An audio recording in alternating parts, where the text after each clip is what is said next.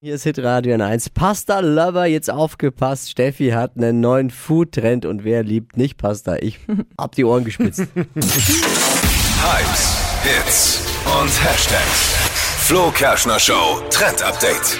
Hashtag One-Pot-Pasta mit Feta und Tomaten trendet aktuell auf Instagram. Und dieses Gericht, das bekommt garantiert jeder hin und es schmeckt einfach nach Italienurlaub. So eine geile Pasta. Ihr braucht dazu einfach nur sechs Zutaten und eine Auflaufform. Backofen vorheizen auf 200 Grad, Knoblauch hacken, Spaghetti und kleine Tomaten in die Auflaufform geben. Dann einfach noch den Feta, Knoblauch, bisschen Olivenöl mit drauf, Wasser, damit die Spaghetti mit Wasser abgedeckt sind und dann eine halbe Stunde in den Ofen.